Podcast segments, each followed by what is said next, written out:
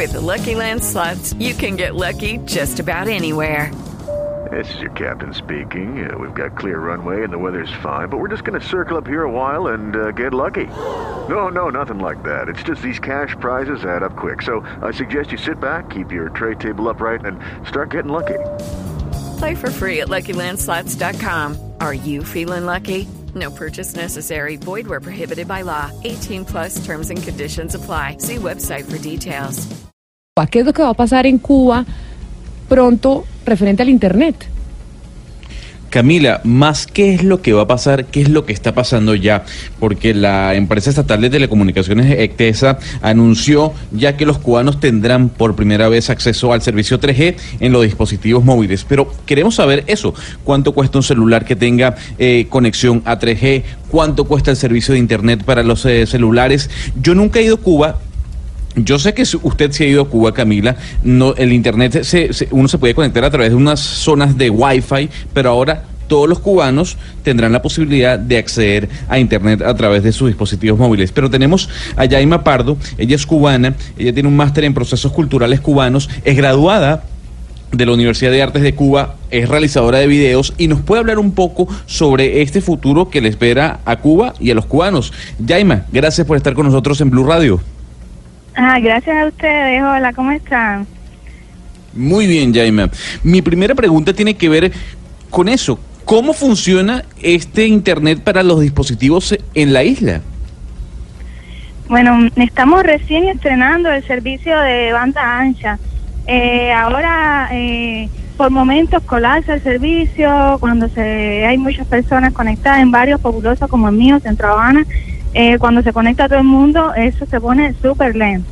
Pero bueno, es, es algo que no teníamos hasta reciente, eh, hasta hace poco, y estamos muy contentos. La verdad, estamos excitadísimos con la noticia.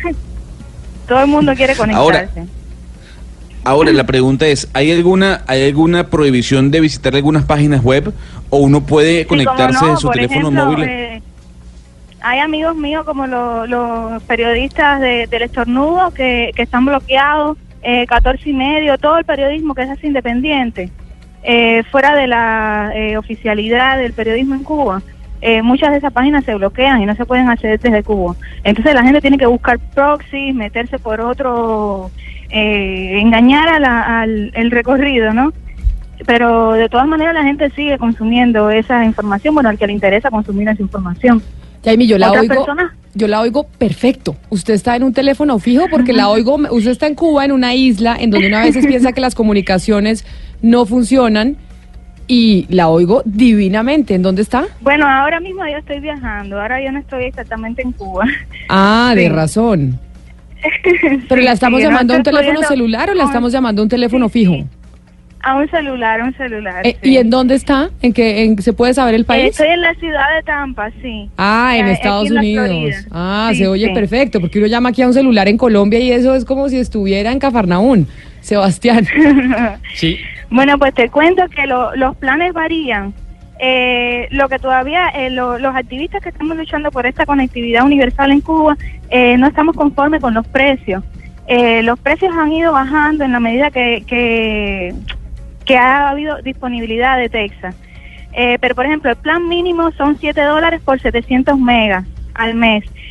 Digo, pues esos de 600 megas se acaban rapidísimo. Cuando uno empieza a navegar, a buscar eh, sobre todo videos, eso consume mucha, muchos megas. Y sobre todo para la actividad que uno hace, ¿no? Pero bueno, la preocupación actualmente de los activistas en Cuba es que se genere inequidad a través de este servicio eh, que existan info ricos e info pobres. Por ejemplo, la, periodista que estaba hablando ahorita, la, el tema de las tareas de los niños.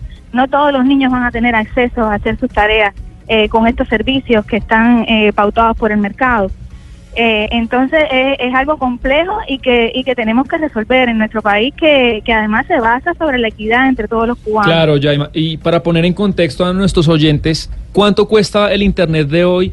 dentro de la economía de una familia promedio en Cuba? ¿Qué tan caro es respecto a lo que gana de venga una familia promedio cubana? Mira, por ejemplo, el servicio este del paquete mínimo de que te estoy hablando de unos 7 dólares, eso representa como un 70% del salario mínimo. ¿Cómo, eh, ha sido? un 70% del salario, sí. Sí, esta del salario mínimo en Cuba. Ustedes dicen que han estado, en, los activistas han estado como en, en una campaña de, presión por la conectividad, que esto también tiene que ver con la libertad eh, de prensa. Cuéntenos un poquito cómo han sido esas, esas campañas o ese activismo que han hecho ustedes para mejorar la conectividad y este ingreso que tienen ustedes a las distintas formas de información. Bueno, yo empecé haciendo un documental que se llamaba Offline, un documental de denuncia que, que expresaba el, el el tema de la desconectividad en Cuba, eso fue en el 2013.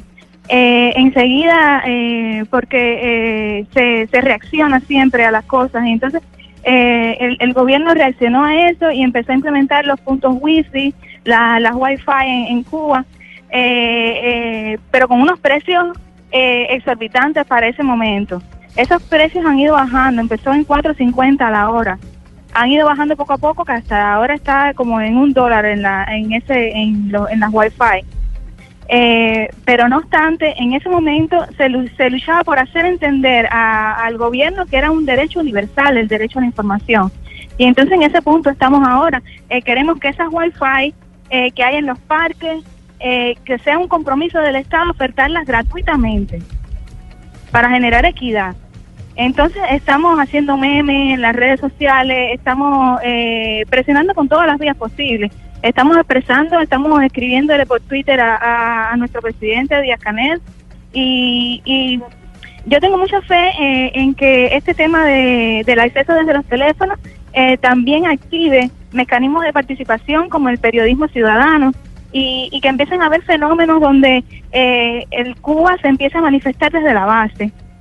Claro que sí, hemos querido llamar a Jaima Pardo para hablar de esa conectividad en Cuba que se va a empezar a vivir de ahora en adelante a pesar pues de las dificultades que ella está planteando. ¿Quién es Jaima? Como lo decía Gonzalo, ella es documentalista, hizo un documental sobre el pobre acceso de Cuba a internet. Ese documental se llamó Offline y también ha participado en la dirección y creación de otros documentales y en la actualidad, y la actualidad está trabajando en un encuentro que es una serie web que se llama Brújula que precisamente se propone mostrar la visión de los cubanos dentro y fuera de la isla. Por esa razón nos parecía importante hablar con Jaima sobre este tema que nos plantea Gonzalo de la conectividad en la isla, que ahora, pues no digamos que no, Jaima, va a mejorar a pesar de las dificultades que usted plantea. Yo tengo fe, yo tengo fe en que mejore y que, y que sirva sobre todo para la prosperidad de, de la nación, que es lo que, lo que uno persigue con todos los trabajos que uno hace, ¿no? Eh, que se que se también se conecten esa esa Cuba hermana que está fuera de Cuba también y que se puedan eh, coordinar experiencias eh, de trabajo. Eh, una de las cosas que, por ejemplo, no se puede desarrollar desde Cuba es el teletrabajo. Las, las, personas tienen muy poca visibilidad en las redes sociales, los artistas, los emprendedores. Y, y, yo creo que con este acceso a Internet que estamos teniendo ahora, eso, eso puede empezar a cambiar se puede reflejar una, una Cuba virtual que hasta ahora no se estaba viendo. O, era muy pobre la representación, ahora puede sumarse más, más, eh, más representatividad. Yaima, muchísimas gracias por haber estado con nosotros hoy en eh, Mañanas Blue. Feliz resto de viaje y pues que ojalá Cuba cada vez esté más conectada con el mundo. Si, si querías recomendar un trabajo de unos amigos periodistas independientes que se llama Yucabay y que ellos trabajan todo el tema del desarrollo de la tecnología en Cuba. Eh, son unos periodistas excelentes, se llaman Jorge Rodríguez Amillán y, y, y se los recomiendo mucho a ustedes, de verdad. Claro que sí. bueno.